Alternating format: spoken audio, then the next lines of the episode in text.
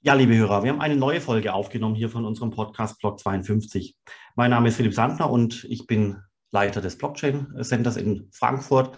Und wir sprechen heute mit äh, Katja Döhne. Sie war in El Salvador und zwar im November mit einer Delegation von Bitcoin-Leuten hier aus Deutschland ähm, unter der Schirmherrschaft des dortigen Botschafters von Deutschland und hat sich das ganze Thema Bitcoin in El Salvador mal angeschaut, haben auch die Mining-Anlage dort vor Ort besucht und deswegen sprechen wir natürlich über all das. Wir sprechen auch über den Präsident Bukele, ob er jetzt ein Diktator ist oder ob er eben kein Diktator ist. Wir besprechen auch, inwiefern die Bevölkerung vor Ort mit dem Bitcoin zurechtkommt. Ja, also Will sie den Bitcoin oder nicht? Kann, kann die Bevölkerung mit der Technik umgehen? Wir sprechen über junge Leute, äh, die da keine Probleme haben. Wir sprechen auch über ältere Leute, denen das Thema so ein bisschen äh, ja, egal ist, könnte man fast schon sagen. Und deswegen ist es, glaube ich, eine sehr interessante Folge zum Geschehen in El Salvador. Wichtige Anmerkung, die Katja war in El Salvador im November. Seitdem sind natürlich wieder drei Monate vergangen. Und insofern kann sich natürlich seitdem auch schon wieder einiges vor Ort geändert haben.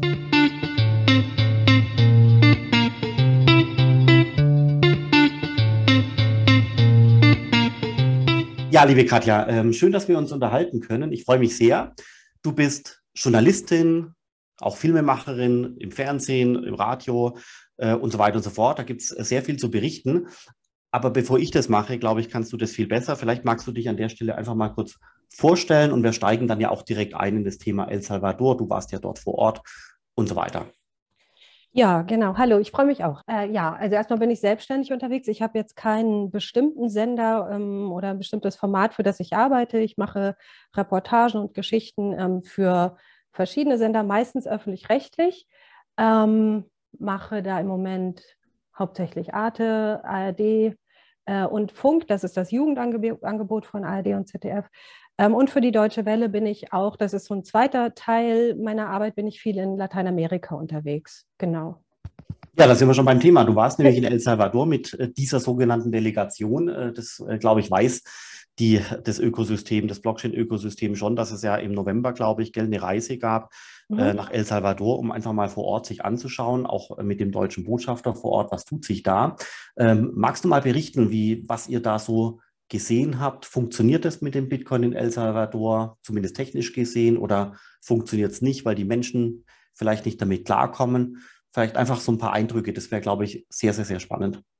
Ja, äh, ist natürlich eine Riesenfrage. Also dazu habe ich ja ähm, diesen ganzen Film fürs Y-Kollektiv gemacht auf YouTube, ähm, weil es ist echt schwer, das einzugrenzen. Es war eine lange Reise. Wir waren insgesamt ähm, mit dieser Gruppe zwei Wochen da. Das war eine sogenannte Delegation. Also das bedeutete in dem Fall, äh, wir waren offiziell eingeladen von der ähm, äh, salvadorianischen Botschaft in Berlin ähm, die hat sozusagen ja, Leute, die aus dem Bitcoin-Bereich kamen ähm, oder die ansonsten so dazu kamen, eingeladen, doch mal nach El Salvador zu kommen und sich das da anzugucken für zwei Wochen. Das Ganze war im November.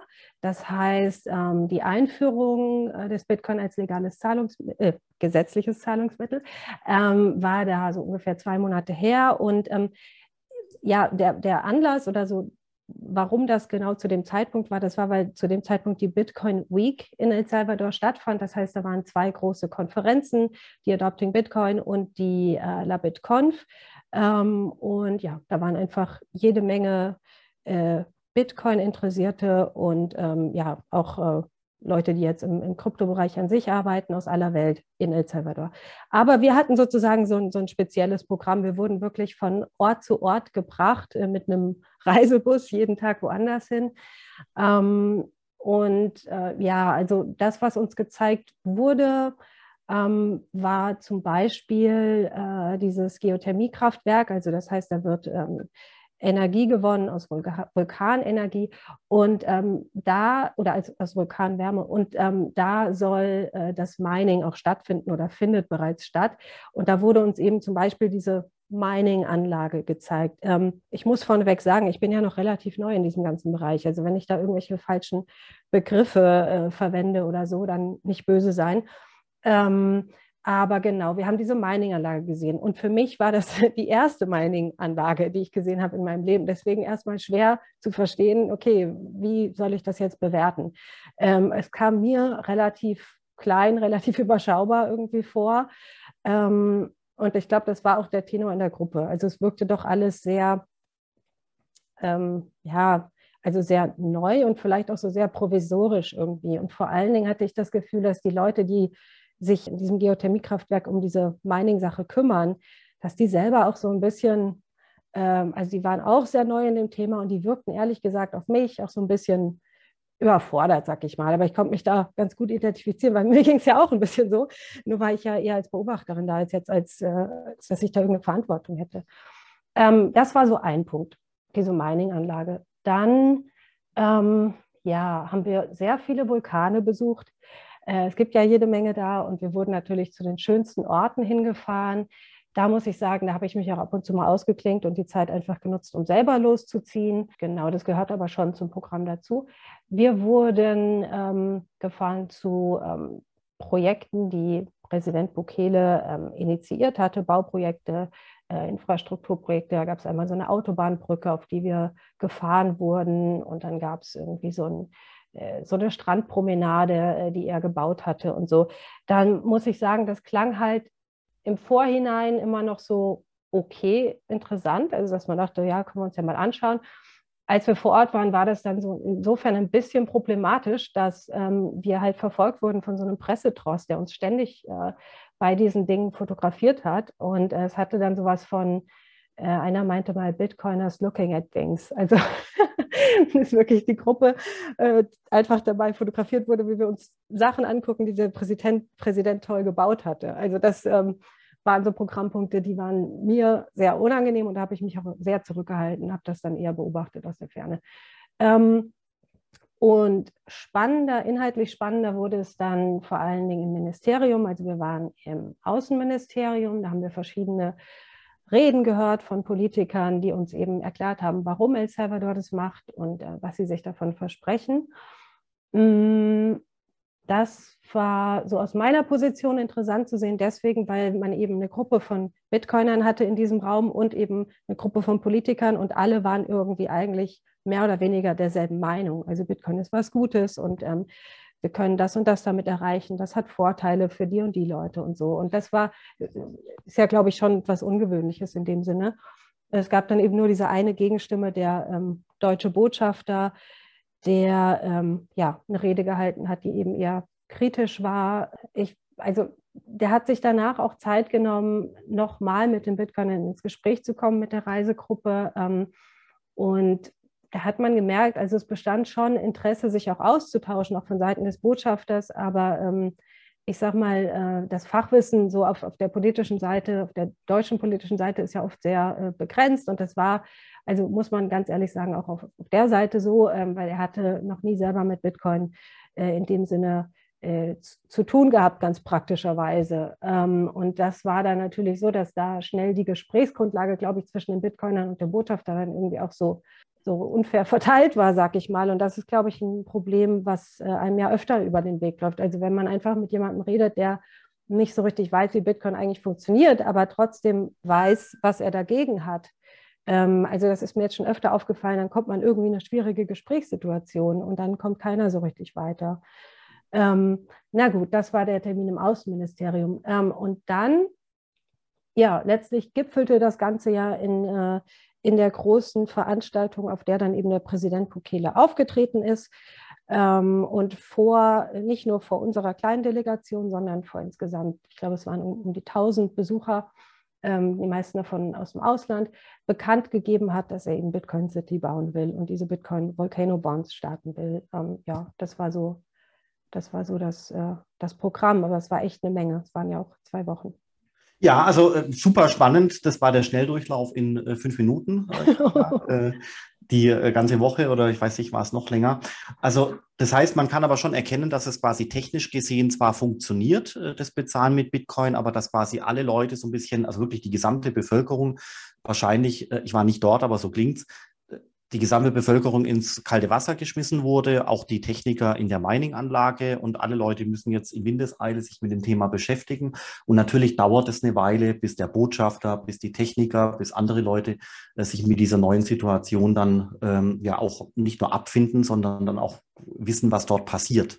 Ja. Also, es wirkt quasi, so wirkt jetzt so ein bisschen, wie du es gerade beschreibst. Ja, ich habe jetzt ein bisschen vergessen zu erzählen, was die, ähm, ich sag mal, die Leute ähm, vor Ort, ne, also jetzt nicht die Politiker oder Funktionäre, sondern die, die normalen Menschen auf der Straße sozusagen äh, mit Bitcoin letztlich zu tun hatten. Soll ich das noch kurz? Ja, klar. Ja, ja. Genau, also das war ja das eigentlich Spannende. Ne? Wie ist das jetzt in der Bevölkerung angekommen? Und das war auch echt interessant. Also wir waren viel in San Salvador, in der Hauptstadt unterwegs. Und da war es halt so, ähm, dass man schon ähm, meistens mit Leuten zu tun hatte, die auf jeden Fall Bitcoin kannten, die davon gehört haben und die vor allen Dingen versucht haben, sich äh, diese 30 Dollar eben in Bitcoin-Guthaben runterzuladen, die der Präsident ja zur Verfügung gestellt hat. Also, also alle waren schon mal irgendwie damit äh, konfrontiert und, und kannten es und äh, man konnte man konnte darüber reden sozusagen. Das fand ich ganz interessant und einen großen Unterschied zu zum Beispiel jetzt hier in, in Deutschland, wenn man hier jetzt auf der Straße losgeht. Ähm, Genau, das war das eine. Und äh, ja, dann gab es aber eben auch immer wieder äh, Fälle äh, von Leuten, die zwar sich diese Chivo-App ähm, aufs Handy geladen haben, aber denen das Bitcoin-Guthaben dann wie von Geisterhand verschwunden ist. Also sprich, das wurde halt gehackt und es hat sich jemand runtergezogen und so. Das hat man wirklich häufig gehört. Klar gab es auch Leute, die äh, nicht ganz verstanden haben, was das eigentlich alles soll oder die da auch ähm, eher ein bisschen ähm, vorsichtig mit waren. Das war jetzt meistens bei zum Beispiel Straßenverkäufern, äh, die jetzt eben einfach, ähm, Pupusas ist da so die traditionelle Speise, sind so äh, Tortilla-Fladen, äh, die das zum Beispiel auf der Straße verkaufen, die haben ja, die hatten da jetzt einfach keinen oder haben, haben da noch den, nicht den Sinn darin gesehen, äh, da eben auch äh, in Bitcoin äh, sich bezahlen zu lassen. Und das wurde auch normalerweise nicht nachgefragt. Also es war schon an vielen Orten so gerade bei Straßenständen, dass ähm, wir die Ersten waren, die versucht haben, mit Bitcoin zu zahlen. Also das ist noch nicht allzu häufig passiert bei, bei einer Menge Läden. Aber man konnte eben mit einer Menge Menschen drüber reden. Ja. Ja, und also wie, sind die Leute aufgeschlossen, sind die skeptisch? Also meine persönliche Meinung ist ja immer die, dass äh, junge Leute tendenziell offen sind und, mhm. äh, und, und ja gut, naja, zumindest offener, äh, um das richtig zu beschreiben. Und gerade Leute, die vielleicht mal 60 plus sind, 70 plus, die sind tendenziell immer so ein bisschen skeptischer. Und mhm. ähm, die, es zeigt sich auch, dass Leute, die eher so techniknah sind, also so der Informatiker zum Beispiel, der ist auch tendenziell offener, was das Thema angeht. Äh, andere Leute, die fern von der Technik sind, tun sich da auch ein bisschen schwerer.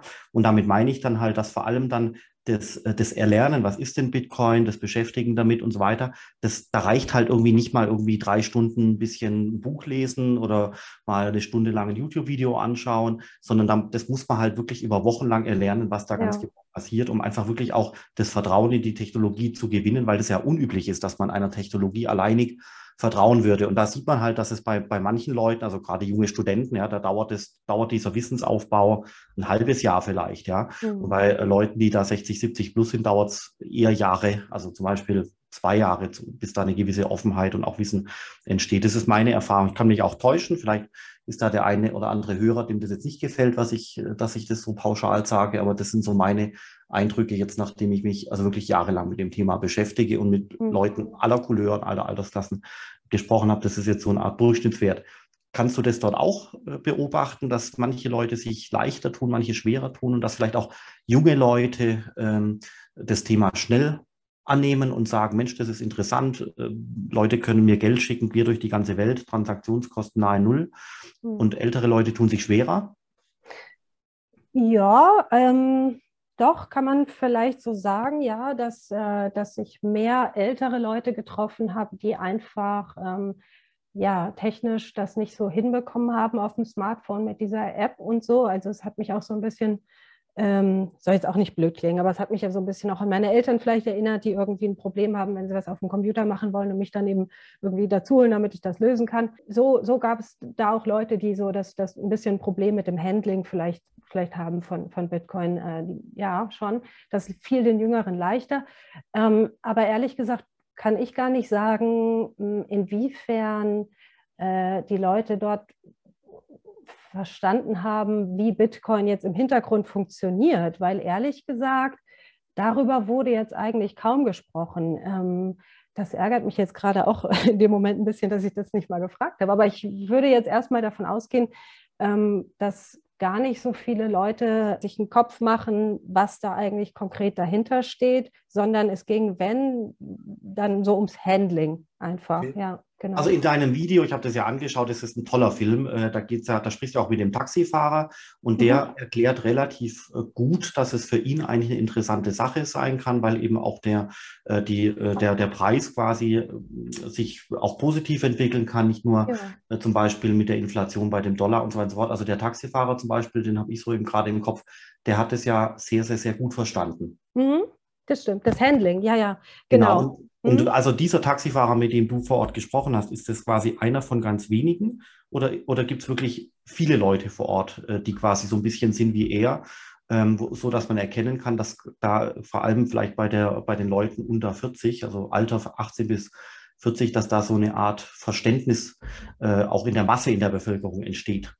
Ja, also genau. Ich, ich glaube halt nur, ähm, dass man trennen muss zwischen Verständnis, wie man Bitcoin jetzt äh, benutzt und Verständnis, was Bitcoin eigentlich ist. Ähm, also Verständnis, wie man Bitcoin benutzt äh, im Alltag und so, ja, das war, ähm, das habe ich jetzt vielleicht ein bisschen zu negativ geschildert. Also das war gerade bei, äh, bei jüngeren Leuten auf jeden Fall, auf jeden Fall verbreitet. die haben es zumindest versucht und wenn, dann hatten sie vielleicht technische Probleme, die sie aber versucht haben zu lösen. Aber das äh, das war schon verbreitet, ja, da, doch auf jeden Fall. Also gerade bei, bei Taxifahrern oder bei, bei äh, regelmäßigen Autofahrern deswegen vor allen Dingen, weil man ja äh, mit dieser äh, Chivo-App, ähm, mit dieser Regierungs-App äh, Tankstellenrabatte bekommt. Ich weiß jetzt nicht mehr, wie hoch sie sind, aber es war relativ viel. Ich meine, es waren 10 Prozent oder so, wenn man da eben mit Bitcoin bezahlt. Und deswegen ähm, deswegen war das gerade unter regelmäßigen Autofahrern super, äh, super verbreitet oder die kannten das halt schon gut. Aber auch unter jungen Leuten, ähm, die vor allen Dingen damit so ein bisschen gezockt haben. Uh, ja, doch. Ja, mhm. und ich, äh, ja. Also die, du, du, du hast jetzt mehrfach das Wort Chivo-App äh, verwendet, vielleicht für die, die das Wort nicht kennen. Das ist eben die App äh, vor Ort, die dort eingesetzt wird und auch äh, verbreitet wurde von der Regierung, um letztendlich den Leuten ein Interface auf dem Handy äh, zu bieten. Und man kann sie, glaube ich, ungefähr so vergleichen mit PayPal. Also ich glaube, PayPal als App hat so ganz grob eine ähnliche Funktionalität äh, wie die Chivo-App vor Ort, die man eben verwenden kann, um Dollar und Bitcoin zu bekommen, zu aufzubewahren und eben auch wegzuschicken. Äh, ich glaube, das kann man, kann man schon sagen. Und dann, äh, mhm. Katja, ähm, die mhm. ganze Thematik ging ja in El Salvador mit dem Gesetz los im September letzten Jahres. Ja. Dann wart ihr im November dort, also zwei Monate später, und du sagst, dass im November die gerade die, diese kleine Mining-Anlage so ein bisschen provisorisch wirkte. Also du hast dir vielleicht ein riesengroßes Rechenzentrum vorgestellt und dann war da nur so ein kleiner Container. Also so stelle ich mir das vor. Mhm. Und kannst du gleich noch äh, bestätigen, ob das so war oder nicht. Aber dann kam ja der Dezember, der Januar, jetzt sind wir im Februar. Was glaubst du, was jetzt inzwischen dort passiert ist? Also hat es quasi, äh, glaubst du, das geht weiter? Glaubst du, die haben da noch den zweiten, dritten, vierten, fünften Container hingestellt? Glaubst du, die Leute haben sich weiter damit beschäftigt? Oder oder, oder ist schwierig zu beurteilen? Oder, oder glaubst du, dass ja. das einfach so ein bisschen Window-Dressing war, so ein bisschen eine Kulisse erzeugt äh, für die PR und dann bleibt es einfach mal so? Also ich finde es sehr schwierig, das aus dem Ausland zu beurteilen, äh, definitiv. Gerade weil die Berichterstattung ähm, oft sehr oberflächlich ist. Ich meine, aus El Salvador wird sowieso selten berichtet und dann auch noch mit so einem Thema, wovon ähm, ja vielleicht äh, viele nicht, nicht so viel Ahnung haben. Und da ist die Berichterstattung oft sehr kurz und äh, ja, also schwer dann von hier aus zu sagen, was da dran ist und was nicht. Äh, ob die Mining-Anlage größer geworden ist, das könnte ich jetzt natürlich wissen. Ähm, ich, ich glaube nicht, ähm, müsste ich jetzt nachschauen. Ähm, das weiß ich ehrlich gesagt gerade nicht. Was ich mich so ein bisschen frage, ist, ähm, es wurde ja gerade am Anfang ähm, von der Regierung oft ähm, damit argumentiert, dass es dass äh, der Bitcoin äh, eingeführt wird, vor allen Dingen, um der lokalen Bevölkerung zu helfen, bestimmte Dinge zu ermöglichen. Du hast es ja schon gesagt, diese äh, Zahlungen aus dem Ausland ähm, zum Beispiel kostenlos zu empfangen oder überhaupt äh, sowas wie eine Art Bankkonto eben auf dem Handy zu haben, was ja da 70 Prozent der Menschen eben normalerweise gar nicht haben. Ähm, und das sind ja alles super Motive, sag ich jetzt mal. Ähm, aber in meiner Zeit in El Salvador hat das so ein bisschen so eine Einfärbung bekommen, dass ich dachte, hm, vielleicht geht es hier doch eher darum, ähm, ja, die, äh, die Ausländer, ähm, die sich mit Bitcoin beschäftigen, die vielleicht viel Geld auch damit gemacht haben oder die, ja, die da, ähm, die da geschäftlich einfach aktiv sind, die nach El Salvador zu holen. Und vielleicht geht es weniger darum, äh, den Bitcoin wirklich dort im Alltag ähm, unter die Leute zu bringen, sage ich jetzt mal. Äh, ich habe jetzt, habe jetzt nichts weiter gehört von, ähm, von Schulen oder von Programmen, dass die lokale Bevölkerung dort aufgeklärt wird oder so. Ähm, und ich befürchte so ein bisschen, dass das vielleicht untergehen könnte. Das sind aber Mutmaßungen. Also dazu müsste ich jetzt einfach nochmal hinfahren. Ich fand auch, unsere Reise war vielleicht ein bisschen früh, ähm, zwei Monate danach. Ähm, aber ich bin gespannt. Also ich will auch auf jeden Fall äh, versuchen, dieses Jahr nochmal hinzufahren und dann einfach zu schauen, was daraus geworden ist.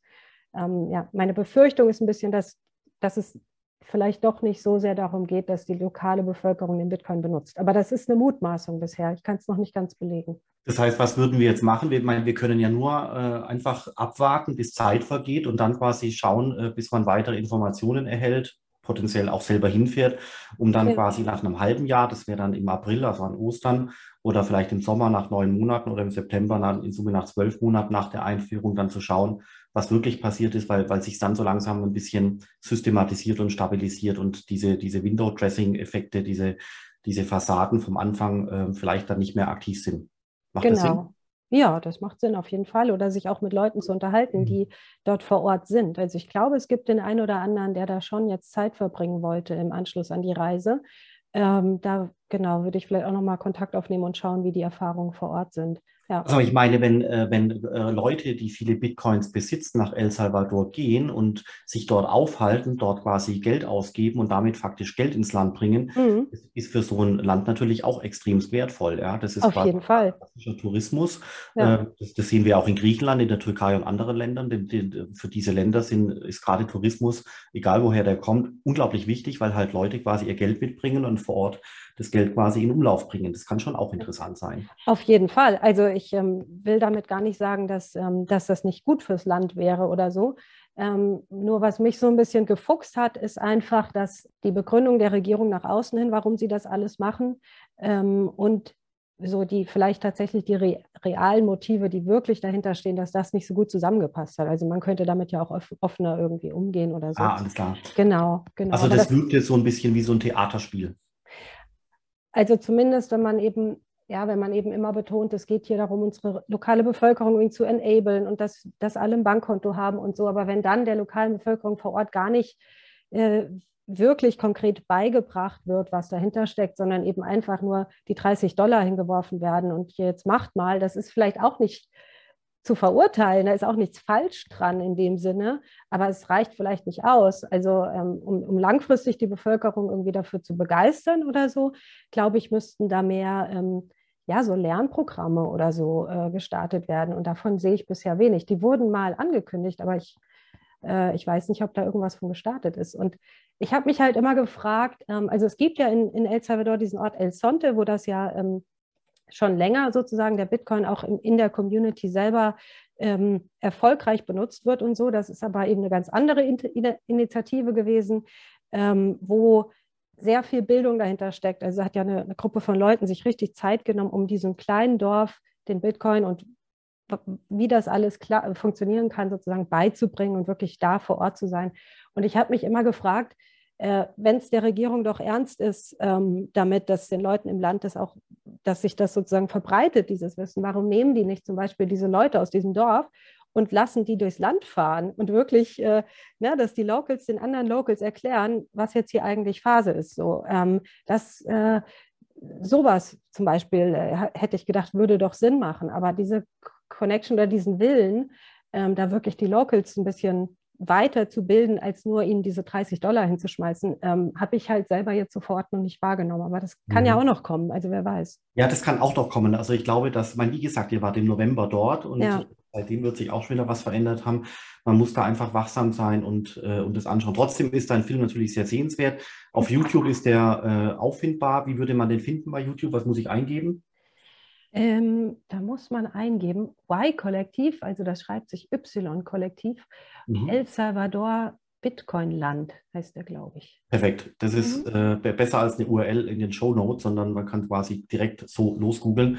Aber wir werden auch schauen, dass wir diese äh, Information noch bereitstellen. Finde ich gut. Und dann heißt es ja immer hier in Deutschland, äh, der Bukele, also der Präsident von El Salvador, sei ja doch ein Diktator. Das heißt, damit wird ja diese, diese Person des, äh, des Bukeles quasi stigmatisiert, so, so, nach dem Motto, egal was er macht, es ist immer alles Mist, weil er ein Diktator ist. Ja, das mhm. hört man auch manchmal, wenn man hier vor Ort mit Leuten spricht. Wie siehst du das? Also, mein gut, er macht natürlich eine gute Show, aber ist er ein Diktator? Diktator? Hat er nur sein eigenes Interesse im äh, Blick ähm, oder, oder kann, kann man da nichts groß erkennen? Also es ist echt eine schwierige Frage. Also ich finde, Diktator ist insofern ähm, ein schwieriges Wort, weil was man sofort im Sinn hat, ist, dass, ähm, dass er das ganze Land in dem Sinne unter seiner Fuchtel hat, dass die Leute sich nicht trauen, was gegen ihn zu sagen oder so. Aber das ist gar nicht so. Also das in El Salvador kann jeder wirklich seine Meinung frei äußern und wenn man mit Leuten spricht, dann sind die auch ehrlich, auch wenn sie Bukele nicht mögen. Ähm, das muss man vielleicht wirklich immer dazu sagen. Also Diktator finde ich ist, ein, ist das falsche Wort. Er ist ein sehr autoritärer Mann, das stimmt. Also er hat ja auch wirklich ähm, äh, sozusagen verfassungstechnisch das eine oder andere geregelt, damit er jetzt noch länger im Amt bleiben kann. Eigentlich wäre seine Amtszeit begrenzt gewesen auf eine Amtszeit, jetzt werden es mal mindestens zwei. Und ähm, ja, er hat schon oder er leitet das schon so in die Bahn, dass er vielleicht dann doch noch länger im Amt sein wird. Ähm, das Militär ist unglaublich stark und präsent. Ähm, er hat wirklich eine rigide Politik auch gegen die Drogenbanden. Ähm, da gibt es auch ganz furchtbare Bilder aus den Gefängnissen, wo er ähm, teilweise auch wirklich äh, aus, ähm, ja, weil er gute Bilder brauchte, sage ich jetzt mal, dass er was gegen die Drogenkriminalität tut, hat er wirklich, äh, Hunderte waren das, äh, Drogen ähm, na, Kriminelle äh, zusammengefercht, halbnackig sitzen die da wirklich ganz zusammengekauert in einer großen Halle und so. Also das sind schon krasse, äh, krasse Maßnahmen und er, er, arbeitet mit krassen Bildern und teilweise auch eben ähm, schon, ja, wie soll ich sagen, also so Hardcore-Politik. Ähm, das hat schon was davon auf jeden Fall. Also ein bisschen Law and Order, aber auf eine, ja. äh, nicht auf die amerikanische, noch gerade höfliche Weise, sondern schon deutlich top-down. Ja, ja, also Law and Order versucht er zumindest äh, in dem Rahmen, in dem El Salvador möglich ist, auf jeden Fall das zu machen. Und das kommt natürlich aber auch bei den Leuten gut an. Ich meine, El Salvador ist ja, ist ja ein Land mit riesigen Problemen. Und wenn da eben ein, ein Macher kommt, der zeigt, hier, ich bin präsent mit meiner Polizei, mit meinem Militär und so, ähm, das kommt gut an. Also er ist definitiv beliebt. Er arbeitet nicht gegen das Volk. Das darf man halt auch nicht vergessen. Also äh, diese Zahlen, 80, 90 Prozent Zustimmung und so, die sind schon realistisch. Ähm, und von daher äh, hat er eine Legitimation. Ähm, genau. Also im Moment ist es äh, schwer zu sagen. Was ich bei ihm total interessant finde, ist, dass man nicht richtig weiß, was seine politische Ideologie eigentlich ist. Also er kommt ja eigentlich aus der Linken, ähm, aber seine Politik ist irgendwie so ein bisschen querbeet. Und was da so wirklich dahinter steckt, ähm, also ideologisch ist echt schwer zu benennen, ähm, aber ist auf jeden Fall, ist auf jeden Fall ein Machtmensch, definitiv.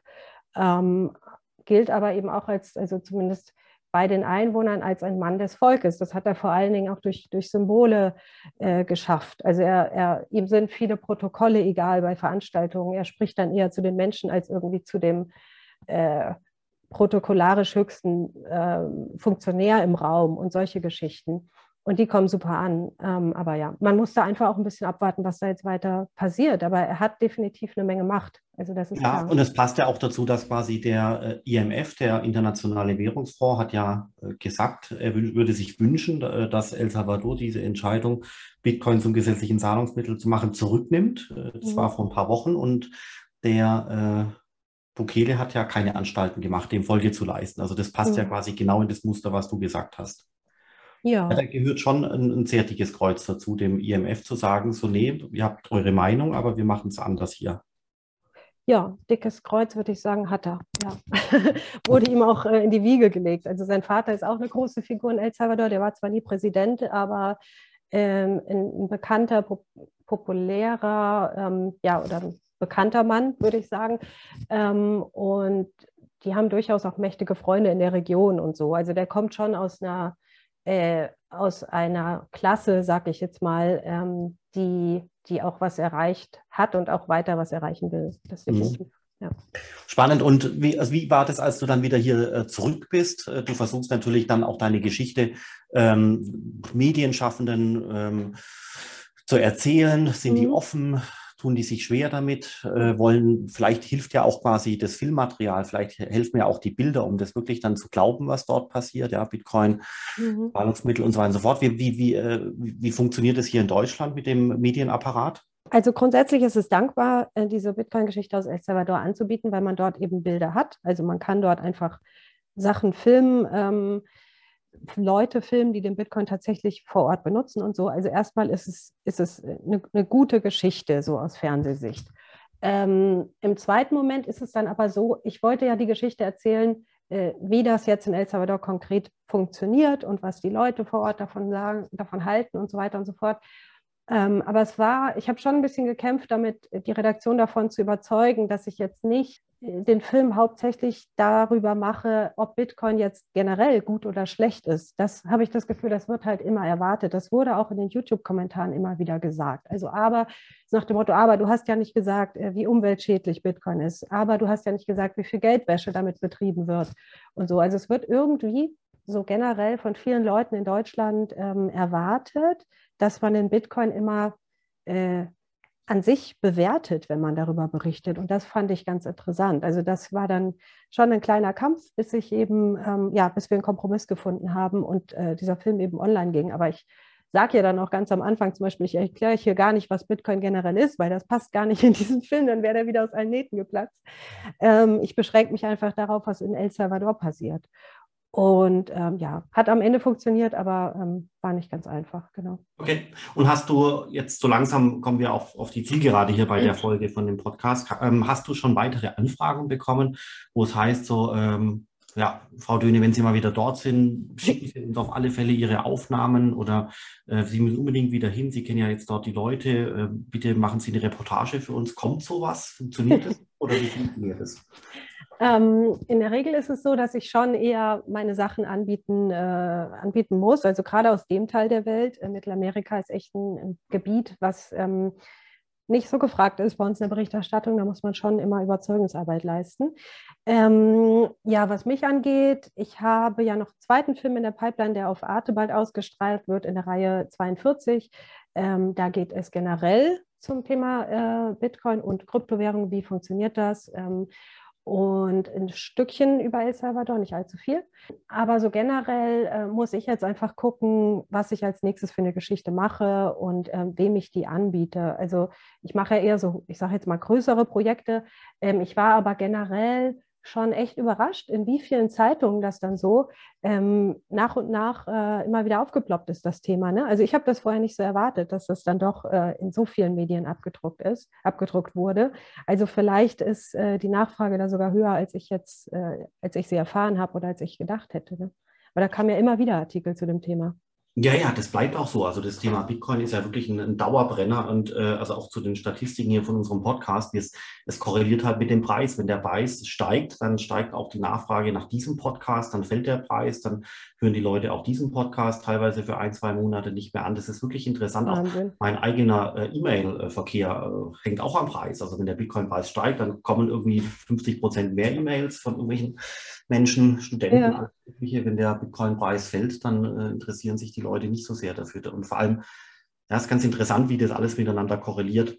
Ja, mhm. ich freue mich sehr, Katja, das war sehr spannend. Äh, am besten werden wir da in Kontakt bleiben. Du wirst vielleicht ja nochmal ja. hinfahren, hast du gesagt. Und äh, dann bin ich vor allem gespannt, wenn man dann quasi die Unterschiede äh, bespricht. Also was hat sich quasi zwischen zwei Besuchszeitpunkten getan, äh, ist mhm. quasi diese, diese Mining-Anlage, dieser Container nun ausgewachsen äh, zu einem riesengroßen Datacenter oder ist es eben immer nur noch so ein bisschen hemdsärmlich? Ja, darauf bin ich sehr gespannt mhm. und ich danke dir vielmals für das Gespräch. Okay, danke dir auch.